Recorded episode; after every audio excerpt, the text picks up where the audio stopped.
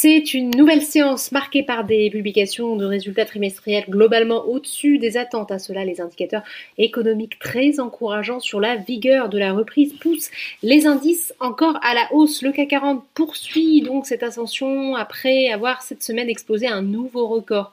Depuis fin mai 2000, l'indice termine la séance à plus 0,85% vers les 6287 points. Du côté des valeurs, les derniers indicateurs économiques encourageants en provenance des États-Unis et de la Chine profitent aux valeurs cycliques. ArcelorMittal gagne 3,30%, plus forte hausse de l'indice Safran et Renault sont également très bien orienté. À l'inverse, L'Oréal recule moins 1,82% et ce malgré une hausse de plus de 10% de son chiffre d'affaires au premier trimestre. Certains analystes ont en effet exprimé leur déception face à des ventes de la division des produits grand public. Worldline est également en repli, moins 1,73%, tout comme Essilor-Luxottica qui lâche 0,54% sur le SBF 120.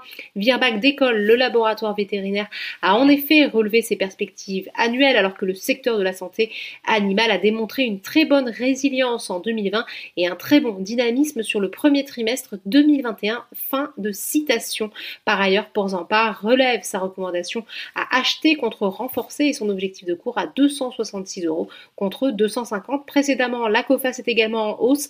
L'assureur crédit a indiqué qu'il devait dégager qu'il devrait dégager plutôt un bénéfice net supérieur à 50 millions d'euros au premier trimestre à la faveur notamment d'un faible nombre de faillites. Les investisseurs saluent également les résultats de Fnac Darty. Le groupe a publié une croissance de 22% de son chiffre d'affaires sur les trois premiers mois de l'année, tirée par la progression de 45% de ses ventes en ligne. A contrario, DBV Technologies est dans le rouge, tout comme CGG qui enchaîne une deuxième séance en territoire négatif. Enfin, on termine comme chaque soir par les marchés américains où l'optimisme sur la solidité de la reprise permet également à la bourse de New York de s'offrir de nouveaux records. Voilà, c'est tout pour ce soir. N'oubliez pas, toute l'actualité économique et financière est sur Boursorama.